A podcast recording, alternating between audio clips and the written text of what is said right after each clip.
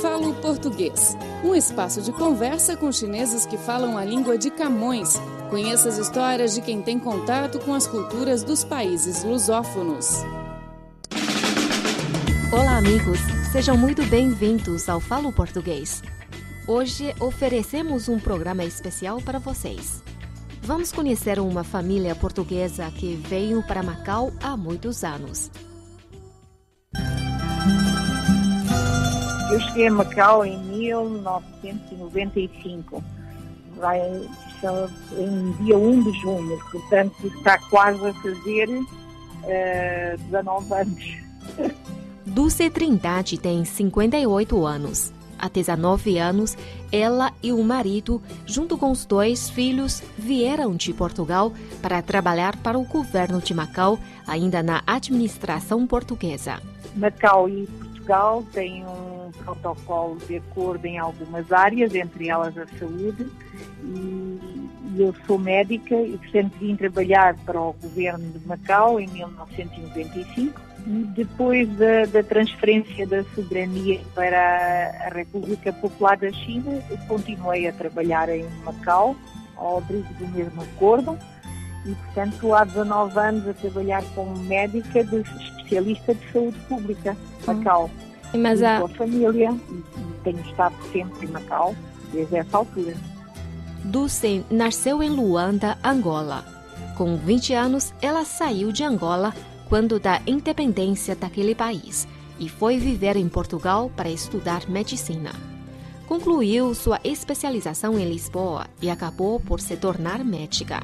Em Portugal trabalhava nos serviços de saúde também do governo de Portugal, que na altura abriram vagas para ir trabalhar para Macau e eu entrei num, num concurso e, e, entre várias, várias pessoas que queriam vir, fui escolhida para vir para trabalhar para Macau.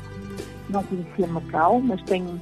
E na altura eu tinha muita curiosidade porque a história da minha família está ligada também a este lado. Eu tenho os meus avós vieram trabalhar para Timor, que é outra colónia portuguesa, uhum. e, e desde sempre falaram também de Macau e de, das pessoas da China, porque em, na Indonésia e Timor-Leste também existiam algumas pessoas, e então a minha avó fala-me muitas vezes e eu fico com a curiosidade de ir. Eu tenho um Buda em minha casa desde que era pequenina, que a minha mãe teve sempre esse Buda, que veio com a minha avó, uhum. daqui do Oriente, e eu dizia, um dia vou, vou a Macau, vou à China.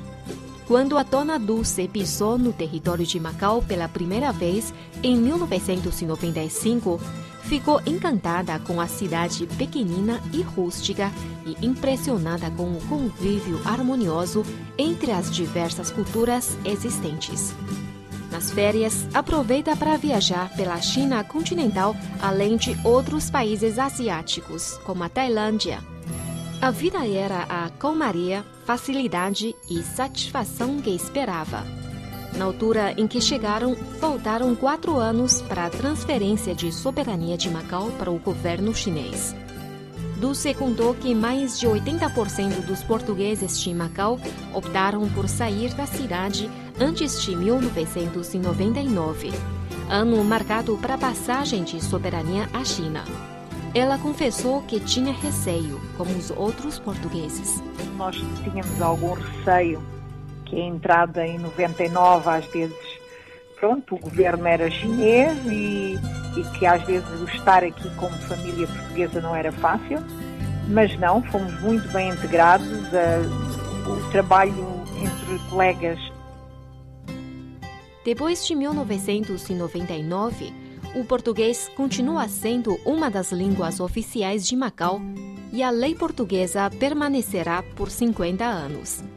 Dulce constatou que há uma rica cultura chinesa associada com a Filipina, uma grande comunidade que vive em Macau e com portugueses e macaenses. Nós somos muito bem recebidos e, e, e, as pessoas interagem. Tem muitas, muitos portugueses têm negócios e têm uma vida privada de, de venda de, de, produtos e de investimento cada vez maior.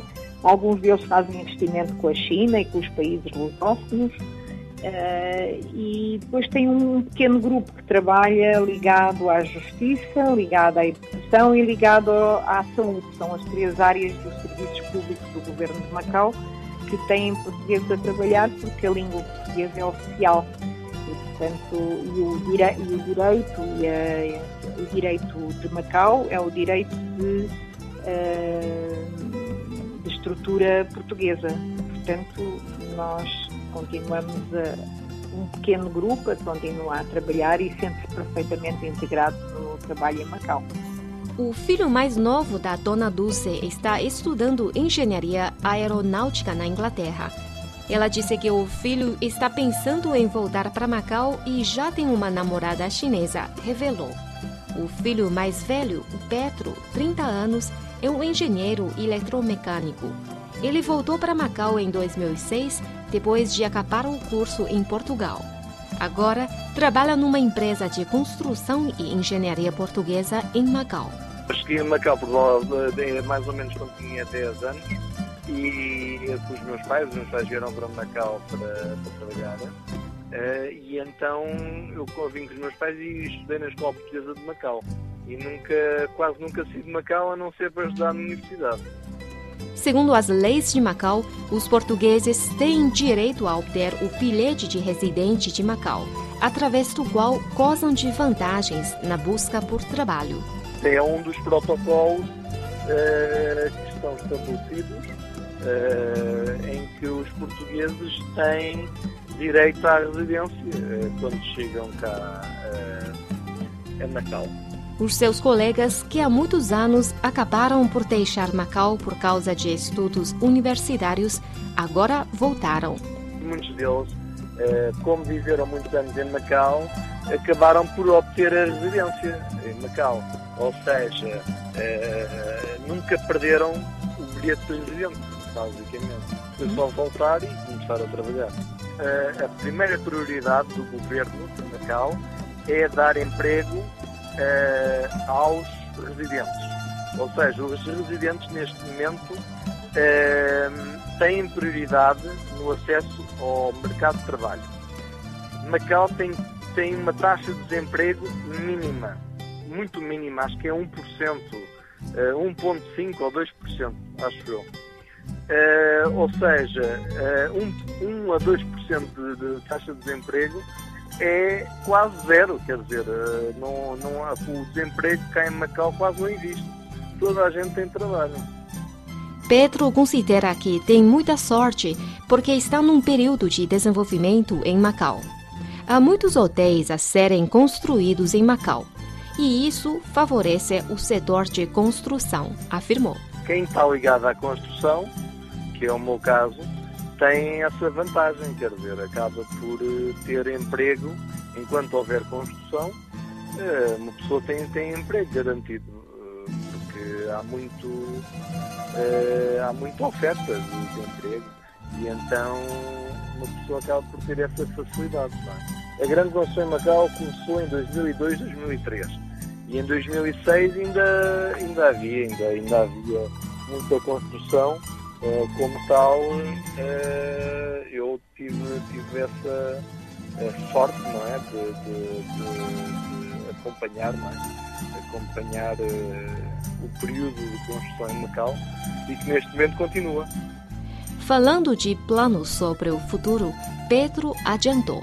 Acho que neste momento, a nível mundial, acho que é um dos sítios que há bastante trabalho que permita às pessoas uh, juntar algum dinheiro para, para, para fazer a sua vida, não é? E não é fácil uh, em mais nenhuma parte do mundo, assim de repente uma pessoa recomeçar uma vida inteira, não é? Uh, ou seja, como a gente já temos a base, a raiz de Macau, e conhecemos as pessoas cá, e temos cá os amigos, e temos cá o trabalho, etc., acho que eh, temos todas as condições para continuar cá. Dulce veio a Macau com o marido, que faleceu em 2004, e ficou eternamente neste território. Agora, ela encontrou novamente a cara metade da vida, que é um médico português. Em relação ao futuro, Dulce nos olhou sorridentemente. Se Macau gostar que eu continue aqui, eu acho que eu vou continuar com o meu papel de cidadã do mundo, mas a contribuir o máximo que eu posso com o meu, a minha cultura portuguesa, o meu português, uh, com os colegas de trabalho e a trabalhar no serviço de saúde enquanto puder.